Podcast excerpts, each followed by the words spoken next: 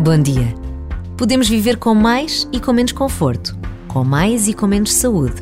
Mas viver sem esperança é quase como viver a preto e branco, sem a força das cores, a diversidade das tonalidades, a expressão da vida que se revela na intensidade do belo. E todos podemos ser sinal de esperança para alguém, seja com uma palavra mais amiga, um gesto de encontro.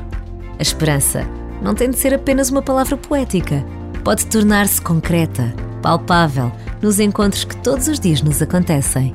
E Deus conta com a nossa esperança.